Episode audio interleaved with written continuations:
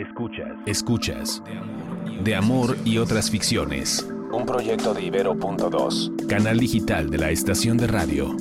Ibero 90.9.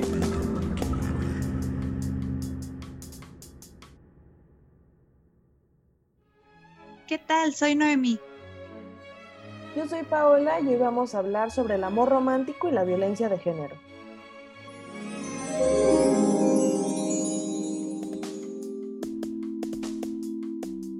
Como platicábamos la vez anterior, el amor romántico se funda en la subordinación, la mayoría de las veces de unas ante otros. Entonces podemos denominar como violencia esta relación jerarquizada basada en la dominación. Lejos de una lectura reduccionista o naturalista del amor, pues no es que este romanticismo heterosexual no sea esencial o precultural, también estuvimos hablando un poco sobre los distintos mitos que son perpetrados en el amor romántico y pienso que además de definirlo, también tenemos que ver cómo afecta nuestro día a día, porque cómo, cómo afecta nuestro contexto hoy, ¿no? Primero que nada, la Organización Mundial de la Salud define la violencia como el uso intencional de la fuerza o el poder físico, de hecho o como amenaza, contra uno mismo, otra persona, un grupo o comunidad, que causa tenga muchas probabilidades de causar lesiones, muerte, daños psicológicos, trastornos del desarrollo o privación.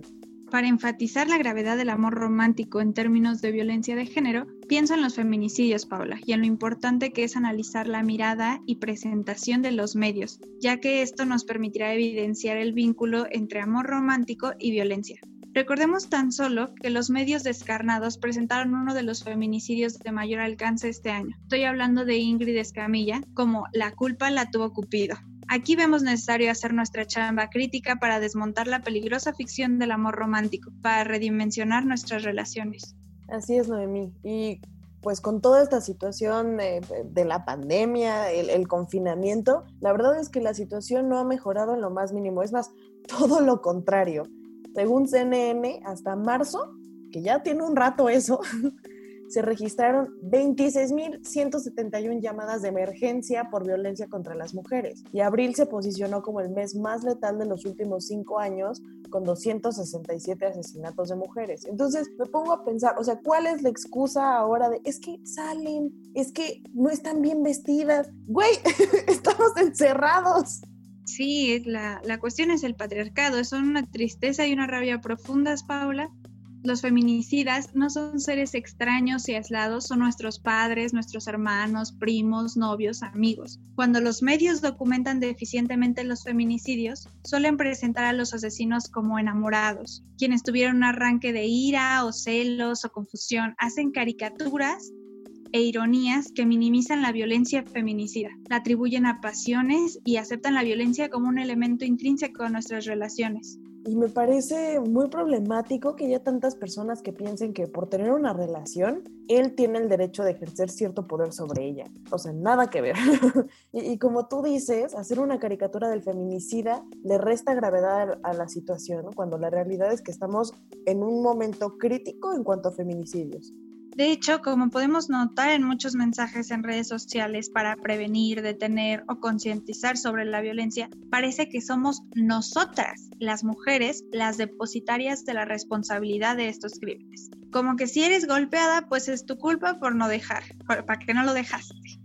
Hay un mundo de criminalizaciones hacia nosotras, culpándonos por haber elegido a o permanecido con un hombre violento insinuando fríamente que la responsable de la desgracia que significa un feminicidio fuera la asesinada misma y no el feminicida, y no un sistema heteropatriarcal que nos coloca en relaciones privativas, celosas y violentas como aspiración. Además, Paula, como si los hombres violentos se nos presentaran como celosos, posesivos, golpeadores y asesinos, y entonces nosotros le dijéramos, ay, sí, te amo, ven. Pues claro que no. hola, soy un aragán inútil y mezquino, ¿quieres ser mi novia? A ver, es ridículo. Las personas abusadoras se van, qué partido. Las personas abusadoras se nos van metiendo poco a poco. Progresivamente nos aíslan, nos bajan el autoestima y nos controlan. Y creo que todos en algún momento hemos escuchado este rollo de que si te celes porque te quiere o que si te pide saber dónde estás a todas horas es porque te está cuidando. Entonces... ¡Qué pánico! Ya sé. Entró una persona que es sumamente manipuladora y un sistema patriarcal que avala este discurso, pues claro que estos hombres violentos pueden entrar con cierta facilidad a nuestras vidas. Quita que no sea justo, porque no lo es. O sea, mi mamá no es así conmigo. Y si mi mamá no es así conmigo, ¿por qué un hombre sí debería hacerlo? Mi pareja.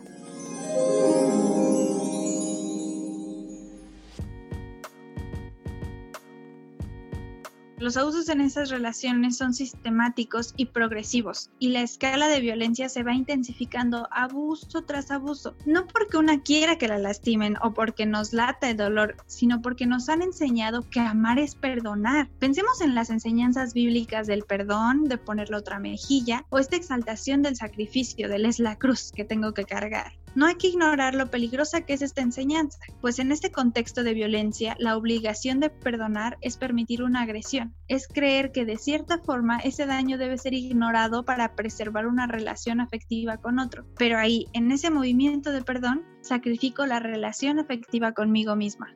Cuando decimos que el amor lo perdona todo, es como si pusiéramos en el mismo nivel un perdono que ayer no hayas recogido el plato que te pedí con el perdonar un golpe cuando ni siquiera son cosas comparables. Es más, no podrían estar más alejadas la una de la otra. Así es, es muy importante distinguir. También este discurso omnipresente del amor que suelen decirnos las películas, los cuentos, las religiones, etcétera, que el amor requiere una entrega total, que amar es darse a otro, lo cual implica vivir para otro, ofrendarse, dirigir mis acciones en pos de otra vida, pensar en otro cuerpo, en su salud y en su felicidad antes que en el mío. Entonces el autocuidado es desplazado por o bien maternar a otro, que parece no ser autosuficiente, que, es medio inútil, o bien aguantar los desplantes y las agresiones de un patán que nos tiene manipuladas. La cuestión está en qué significa amor en el contexto sexuado que se erige como un aparato de captura. Captura nuestras energías, nuestro tiempo, nuestra politicidad, como nos advertía Kate Millett y lo platicábamos con la división de las esferas productivas y reproductivas. Esto es el maltrato estructural.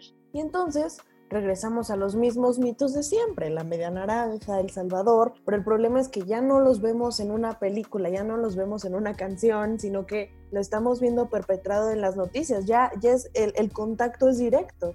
Así es, otro riesgo muy grave y latente es hacer apología de la violencia es decir, permitirla al aceptarla como algo intrínseco a las relaciones humanas, algo inevitable. Y no basta con eso, que es discutible desde distintas vertientes filosóficas, sino que se celebra la violencia.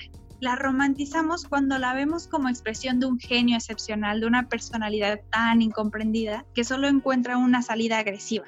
Cuando creemos que la violencia es admirable, cuando creemos que los gritos son buenos, que los celos y el aislamiento son signos de un amor profundo, aguas, porque estamos venerando comportamientos potencialmente feminicidas. Cuando vemos la continuidad entre las enseñanzas bíblicas, las enseñanzas familiares, las de los medios de comunicación, incluso las escolares, de verdad que asusta, Paula. Parece un tanto perverso pero en definitiva no afirmaría que es un plan malévolo de grandes mentes, sino que estamos subsumidas y subsumidos en referentes determinados que nos apropiamos y reproducimos. Las consecuencias las tenemos, maltrato económico, social, espiritual, psicológico, el daño en nuestros cuerpos, nuestra ansiedad, nuestro cansancio. Pienso en los señalamientos de Ana Requena cuando estudia el trabajo emocional que cargamos las mujeres en nuestras relaciones, porque se nos ha delegado obligatoriamente el cuidado del otro.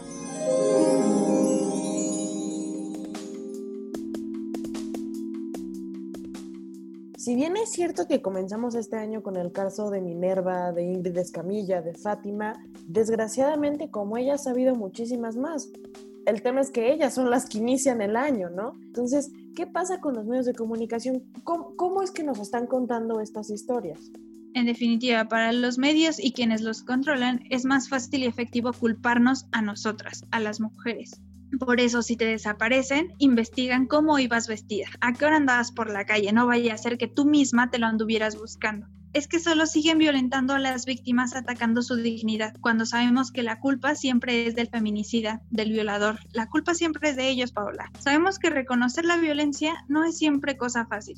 Es duro darse cuenta que una ha sido violentada por personas que dicen amarnos, que nuestras fuentes de conocimiento a las que hemos estado expuestas desde chiquititas fundamentan relaciones que nos matan. Es difícil y delicado, creo. Por eso hay que tener firmeza, detectar conductas y frenarlas, cortar relaciones aún lo que yo implique cuando aún estamos a tiempo. Y más importante, creo yo, no culpar a quien la padece porque comprender que nuestras relaciones responden y reproducen esquemas de dominación heredados y que aquello que nos han enseñado, que nos ha hecho sonreír, que es realmente un riesgo vital, es muy complicado y doloroso, pero es crucial. Debe hacerse, pero no culpemos a las agredidas porque ya están lo suficientemente aisladas y digamos que la autoestima no anda por los cielos, ¿no? La culpa siempre es del violentador.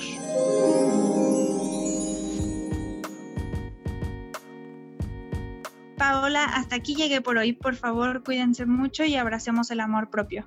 Extendemos la, invitación a, problematizar estos temas y ser muy críticos con todo lo que estamos consumiendo constantemente, sobre todo las noticias. Y no se les olvide darse un clavado por el Observatorio de Género y Juventud para obtener pues más información sobre estos temas. De Amor y otras ficciones es un podcast de Ibero.2, canal digital de la estación de radio Ibero 90.9. Yo soy Paola Rodríguez y en las redes me encuentran como Paferofe98. Agradezco a Jorge Ceja Morán en la producción y Auriel Rodríguez en la realización.